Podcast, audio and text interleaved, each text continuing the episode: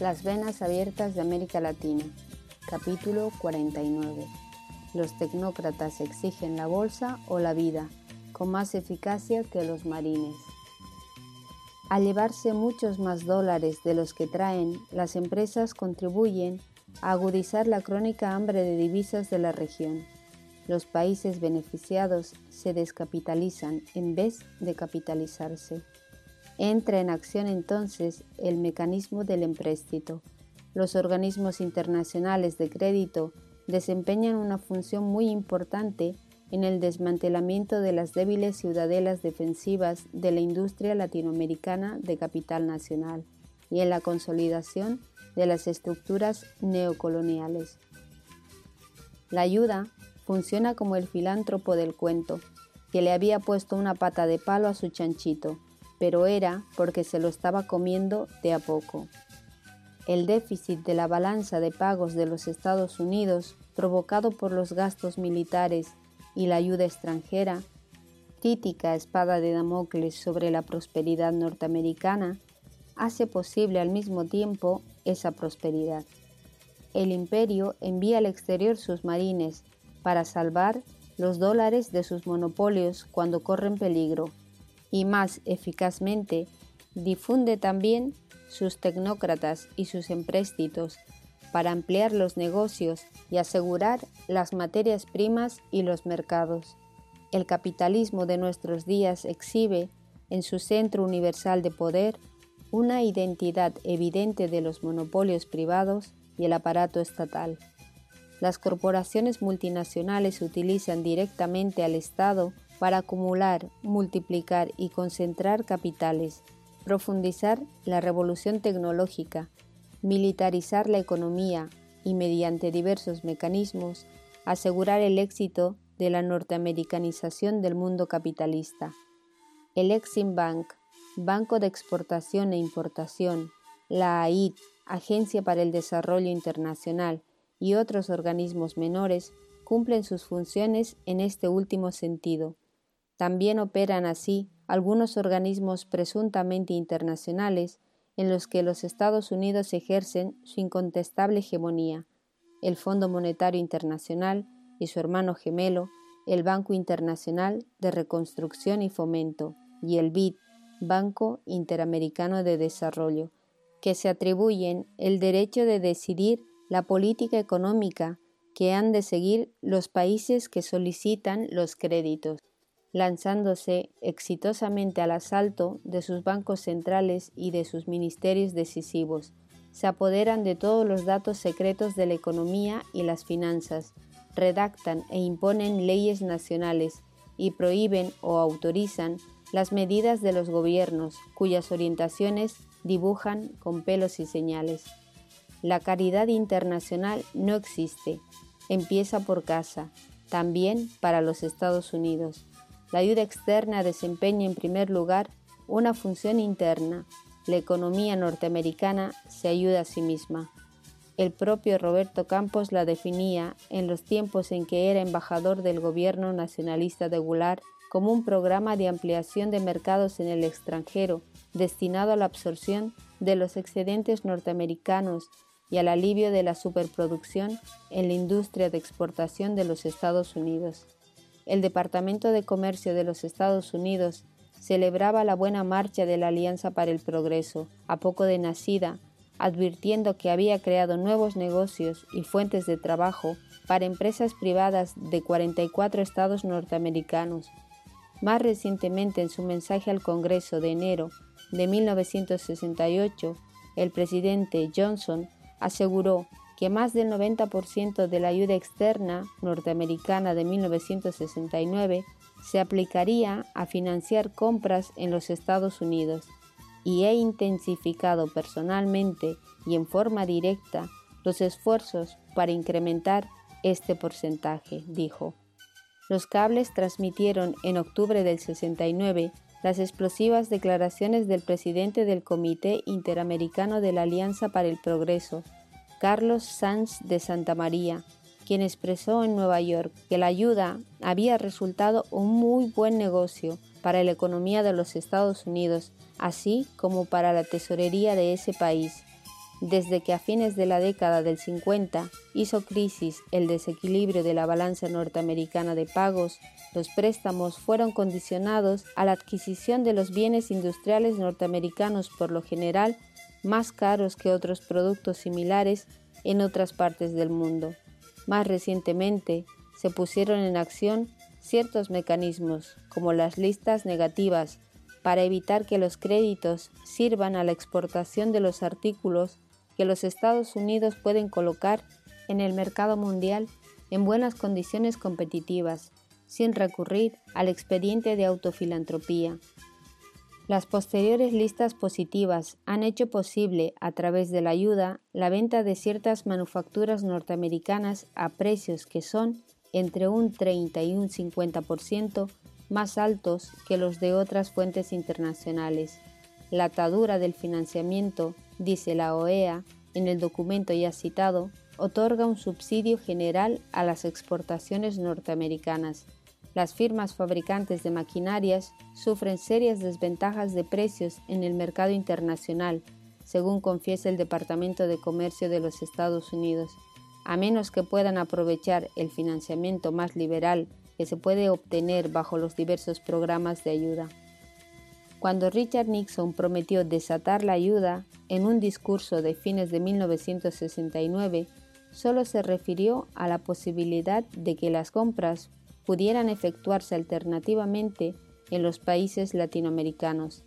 Este ya era desde antes el caso de los préstamos que el Banco Interamericano de Desarrollo otorga con cargo a su Fondo para Operaciones Especiales, pero la experiencia muestra que los Estados Unidos o las filiales latinoamericanas de sus corporaciones resultan siempre los proveedores finalmente elegidos en los contratos.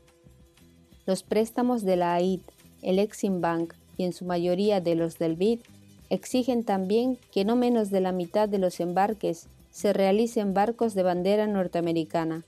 Los fletes de los buques de los Estados Unidos resultan tan caros que en algunos casos llegan hasta duplicar los precios de las líneas navieras más baratas disponibles en el mundo. Normalmente son también norteamericanas las empresas que aseguran las mercaderías transportadas y norteamericanos los bancos a través de los cuales las operaciones se concretan. La Organización de Estados Americanos ha hecho una reveladora estimación de la magnitud de la ayuda real que América Latina recibe. Una vez separada la paja del grano, se llega a la conclusión de que apenas el 38% de la ayuda nominal puede considerarse ayuda real. Los préstamos para industria, minería, comunicaciones y los créditos compensatorios solo constituyen ayuda en una quinta parte del total autorizado. En el caso del Exim Bank, la ayuda viaja de sur a norte. El financiamiento otorgado por el Exim Bank, dice la OEA, en lugar de significar ayuda, implica un costo adicional para cada región, en virtud de los sobreprecios de los artículos que los Estados Unidos exportan por su intermedio. América Latina proporciona la mayoría de los recursos ordinarios de capital del Banco Interamericano de Desarrollo, pero los documentos del BID llevan, además de sello propio, el emblema de la Alianza para el Progreso, y los Estados Unidos son el único país que cuenta con poder de veto en su seno. Los votos de los países latinoamericanos, proporcionales a sus aportes de capital, no reúnen los dos tercios de mayoría necesarios para las resoluciones importantes. Si bien el poder de veto de los Estados Unidos sobre los préstamos del BID no ha sido usado, la amenaza de la utilización del veto para propósitos políticos ha influido sobre las decisiones, reconocía Nelson Rockefeller en agosto de 1969 en su célebre informe a Nixon. En la mayor parte de los préstamos que concede el BID impone las mismas condiciones que los organismos abiertamente norteamericanos, es decir, la obligación de utilizar los fondos en mercancías de los Estados Unidos y transportar por lo menos la mitad bajo la bandera de las barras y las estrellas, amén de la mención expresa de la Alianza para el Progreso en la publicidad. El BID determina la política de tarifas y de impuestos de los servicios que toca con su varita de hada buena, decide a cuánto debe cobrarse el agua y fija los impuestos para el alcantarillado o las viviendas, previa propuesta de los consultores norteamericanos designados con su venia. También aprueba los planos de las obras, redacta las licitaciones, administra los fondos y vigila el cumplimiento. En la tarea de reestructurar la enseñanza superior de la región de acuerdo con las pautas del neocolonialismo cultural, el BID ha desempeñado un fructífero papel. Sus préstamos a las universidades bloquean la posibilidad de modificar, sin su consentimiento, ni conocimiento, ni su permiso, las leyes orgánicas o los estatutos, y a la vez impone determinadas reformas docentes, administrativas y financieras. El secretario general de la OEA designa el árbitro en caso de controversia. Los contratos de la Agencia para el Desarrollo Internacional AID no solo implican mercancías y fletes norteamericanos, sino que además habitualmente prohíben el comercio con Cuba y Vietnam del Norte y obligan a aceptar la tutela administrativa de sus técnicos. Para compensar el desnivel de precios entre los tractores o los fertilizantes de Estados Unidos y los que puede obtenerse más baratos en el mercado mundial, imponen la eliminación de los impuestos y aranceles aduaneros para los productos importados con los créditos. La ayuda de la IT incluye jeeps y armas modernas destinadas a la policía para que el orden interior de los países pueda ser debidamente salvaguardado.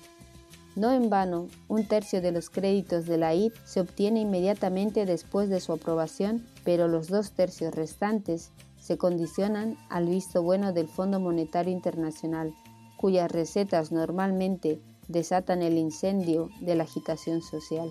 Y por si el FMI no hubiera logrado desmontar pieza por pieza, como se desmonta un reloj, todos los mecanismos de la soberanía, la AID suele exigir también de paso la aprobación de determinadas leyes o decretos. La AID es el vehículo principal de los fondos de la Alianza para el Progreso, el Comité Interamericano de la Alianza para el Progreso obtuvo del gobierno uruguayo, por no citar más que un ejemplo, de los laberintos de la generosidad, la firma de un compromiso por el cual los ingresos y los egresos de los entes del Estado, así como la política oficial en materia de tarifas, salarios e inversiones, pasaron al control directo de este organismo extranjero. Pero las condiciones más lesivas rara vez figuran en los textos de los contratos y los compromisos públicos y se esconden en las secretas disposiciones complementarias. El Parlamento uruguayo nunca supo que el gobierno había aceptado en marzo de 1968 poner un límite a las exportaciones de arroz de ese año para que el país pudiera recibir harina, maíz y sorgo al amparo de la Ley de Excedentes Agrícolas de los Estados Unidos. Muchas dagas brillan bajo la capa de la asistencia a los países pobres. Teodoro Moscoso, que fuera administrador general de la Alianza para el Progreso, confesó, Puede ocurrir que los Estados Unidos necesiten el voto de un país determinado en la Organización de las Naciones Unidas o en la OEA, y es posible que entonces el gobierno de ese país, siguiendo la consagrada tradición de la fría diplomacia, pida un precio a cambio.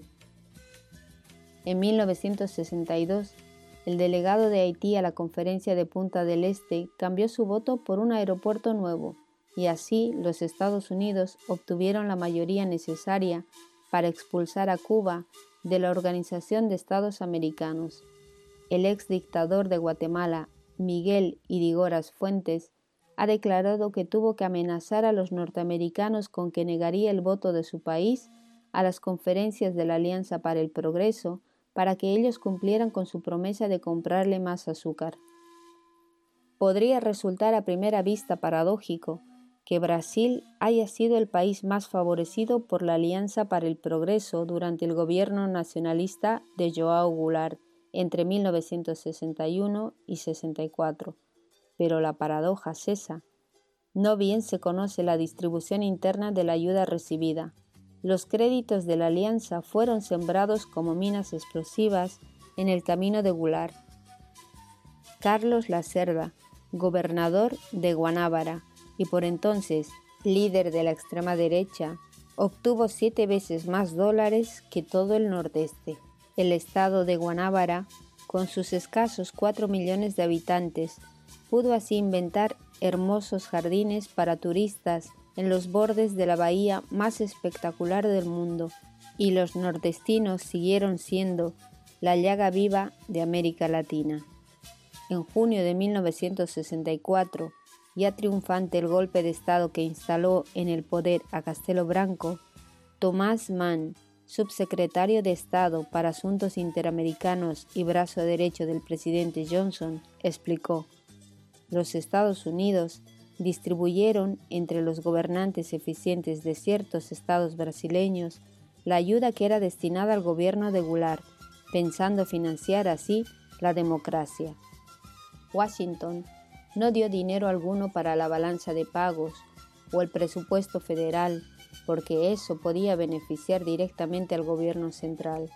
La administración norteamericana había resuelto negar cualquier tipo de cooperación al gobierno de Belaunde Terry en el Perú, a menos que diera las deseadas garantías de que seguiría una política indulgente hacia la International Petroleum Company.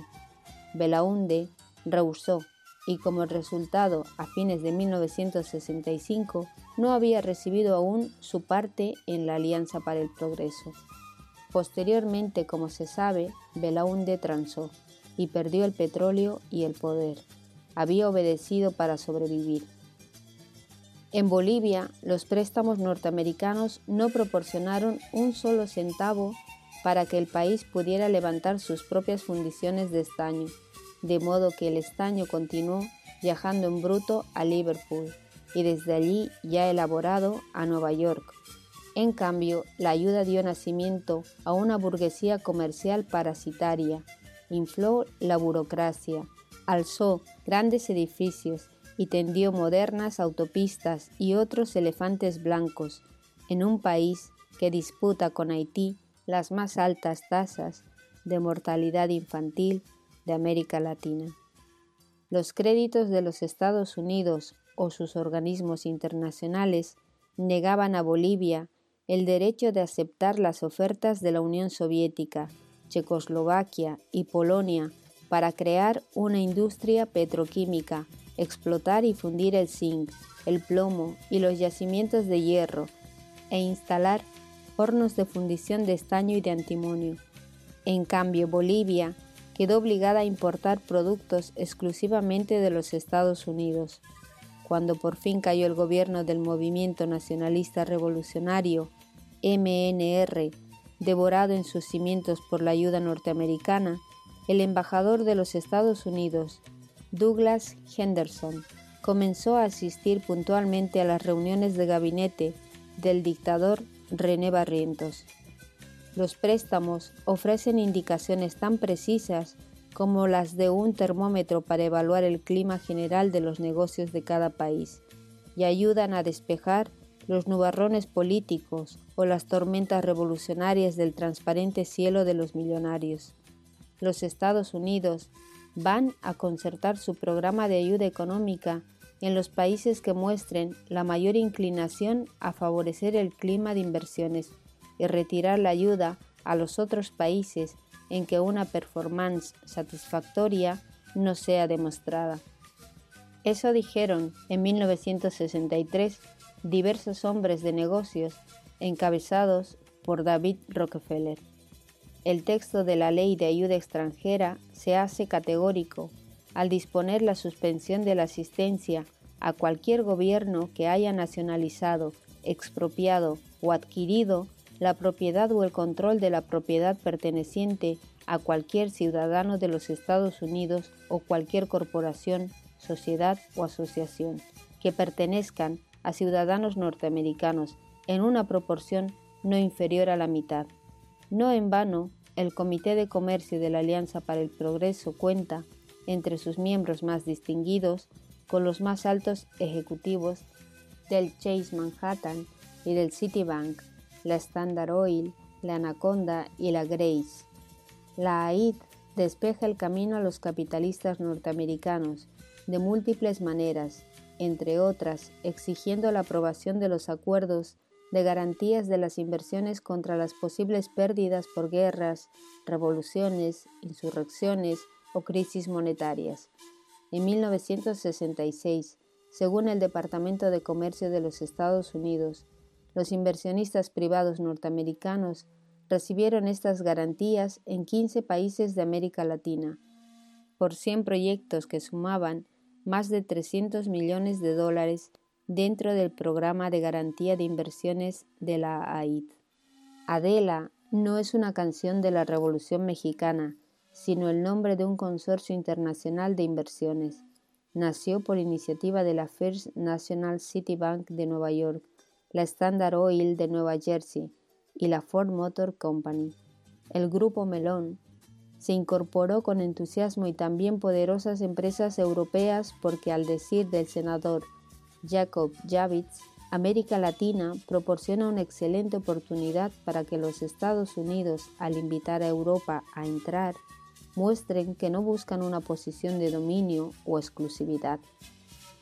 Pues bien, en su informe anual de 1968, Adela agradeció muy especialmente al Banco Interamericano de Desarrollo los empréstitos concedidos para impulsar los negocios del consorcio en América Latina y en el mismo sentido saludó la obra de la Corporación para el Financiamiento Internacional, uno de los brazos del Banco Mundial. Con ambas instituciones, Adela está en contacto continuo para evitar la duplicación de los esfuerzos y para evaluar las oportunidades de inversión. Múltiples ejemplos podrían proporcionarse de otras santas alianzas parecidas. En Argentina, los aportes latinoamericanos a los recursos ordinarios del BID han servido para beneficiar con muy convenientes empréstitos a empresas como Petrosur, SAIC, filial de la Electric Share, con más de 10 millones destinados a la construcción de un complejo petroquímico o para financiar una planta de piezas de automotores a Armetal SA, filial de The Boot Company, Filadelfia, USA. Los créditos de la AID hicieron posible la expansión de la planta de productos químicos de la Atlántica Richfield Company en el Brasil y el Exim Bank proporcionó generosos préstamos a la ICOMI, filial de la Bethlehem Steel en el mismo país. Gracias a los aportes de la Alianza para el Progreso y el Banco Mundial, la Phillips Petroleum Company pudo dar nacimiento en 1966, también en Brasil, al mayor complejo de fábricas de fertilizantes de América Latina. Todo se computa con cargo a la ayuda, y todo pesa sobre la deuda externa de los países agraciados por la diosa fortuna. Cuando Fidel Castro se dirigió al Banco Mundial y al Fondo Monetario Internacional en los primeros tiempos de la Revolución cubana para reconstruir las reservas de divisas extranjeras agotadas por la dictadura de Batista, ambos organismos le respondieron que primero debía aceptar un programa de estabilización que implicaba, como en todas partes, el desmantelamiento del Estado y la parálisis de las reformas de estructura. El Banco Mundial y el FMI actúan estrechamente ligados y al servicio de fines comunes. Nacieron juntos, en Bretton Woods. Los Estados Unidos cuentan con la cuarta parte de los votos en el Banco Mundial. Los 22 países de América Latina apenas reúnen menos de la décima parte. El Banco Mundial responde a los Estados Unidos como el trueno al relámpago. Según explica el banco, la mayor parte de sus préstamos se dedica a la construcción de carreteras y otras vías de comunicación y al desarrollo de las fuentes de energía eléctrica, que son una condición esencial para el crecimiento de la empresa privada. Estas obras de infraestructura facilitan en efecto el acceso de las materias primas a los puertos y a los mercados mundiales y sirven al progreso de la industria, ya desnacionalizada de los países pobres. El Banco Mundial, cree que en la mayor medida practicable la industria competitiva debería dejarse a la empresa privada. Esto no significa que el banco excluya absolutamente los préstamos a las industrias de propiedad del Estado, pero solo asumirá estos financiamientos en los casos en que el capital privado no resulte accesible y si se asegura a satisfacción al cabo de los exámenes que la participación del gobierno no resultará compatible con la eficiencia de las operaciones y no tendrá un efecto indebidamente restrictivo sobre la expansión de la iniciativa y la empresa privada. Se condicionan los préstamos a la aplicación de la receta estabilizadora del FMI y al pago puntual de la deuda externa. Los préstamos del Banco Mundial son incompatibles con la adopción de políticas de control de las ganancias de las empresas, tan restrictivas que las utilidades no pueden operar sobre una base clara, y aún menos impulsar la expansión futura. Desde 1968, el Banco Mundial ha derivado en gran medida sus empréstitos a la promoción del control de la natalidad, los planes de educación, los negocios agrícolas y el turismo. Como todas las demás máquinas traganíqueles de las altas finanzas internacionales, el Banco Mundial constituye también un eficaz instrumento de extorsión, en beneficio de poderes muy concretos. Sus sucesivos presidentes han sido, desde 1946, prominentes hombres de negocios de los Estados Unidos. Eugene R. Black, que dirigió el Banco Mundial desde 1949 a 1962, ocupó posteriormente los directorios de numerosas corporaciones privadas, una de las cuales, la Electric Bond and Share, es el más poderoso monopolio de la energía eléctrica del planeta. Casualmente, el Banco Mundial obligó a Guatemala en 1966 a aceptar un acuerdo honroso con la Electric Bond and Share como condición previa para la puesta en práctica del proyecto hidroeléctrico de Jurum Marinalá. El acuerdo honroso consistía en el pago de una indemnización abultada por los daños que la empresa pudiera sufrir en una cuenca que le había sido gratuitamente otorgada pocos años atrás, y además incluía un compromiso del Estado en el sentido de no impedir que la Bond and Share continuara fijando libremente las tarifas de la electricidad en el país. Casualmente también, el Banco Mundial impuso a Colombia, en 1967, el pago de 36 millones de dólares de indemnización a la Compañía Colombiana de Electricidad, filial de la Share, por sus envejecidas maquinarias recién nacionalizadas. El Estado colombiano compró así lo que le pertenecía, porque la concesión a la empresa había vencido en 1944. Tres presidentes del Banco Mundial integran la constelación de poder de los Rockefeller. John J. McCloy presidió el organismo entre 1947 y 1949 y poco después pasó al directorio de la Chase Manhattan Bank. Lo sucedió al frente del Banco Mundial Eugene R. Black, que había hecho el camino inverso. Venía del directorio del Chase. George D. Woods, otro nombre de Rockefeller, heredó a Black en 1963. Casualmente, el Banco Mundial participa en forma directa, con un décimo del capital y sustanciales empréstitos, de la mayor aventura de los Rockefeller en Brasil. Petroquímica Uniao, el complejo petroquímico más importante de América del Sur.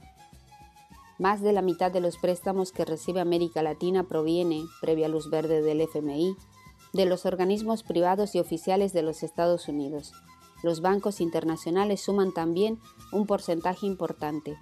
El FMI y el Banco Mundial ejercen presiones cada vez más intensas para que los países latinoamericanos remodelen su economía y sus finanzas en función del pago de la deuda externa. El cumplimiento de los compromisos contraídos clave de la buena conducta internacional, resulta cada vez más difícil y se hace al mismo tiempo más imperioso. La región vive el fenómeno que los economistas llaman la explosión de la deuda. Es el círculo vicioso de la estrangulación. Los empréstitos aumentan y las inversiones se suceden y en consecuencia crecen los pagos por amortizaciones, intereses, dividendos y otros servicios para cumplir con esos pagos, se recurre a nuevas inyecciones de capital extranjero, que generan compromisos mayores, y así sucesivamente. El servicio de la deuda devora una proporción creciente de los ingresos por exportaciones, de por sí impotentes, por obra del inflexible deterioro de los precios, para financiar las importaciones necesarias. Los nuevos préstamos se hacen imprescindibles, como el aire al pulmón para que los países puedan abastecerse. Una quinta parte de las exportaciones se dedicaba en 1955 al pago de amortizaciones, intereses y utilidades de inversiones. La proporción continuó creciendo y está ya próxima al estallido. En 1968, los pagos representaron el 37% de las exportaciones.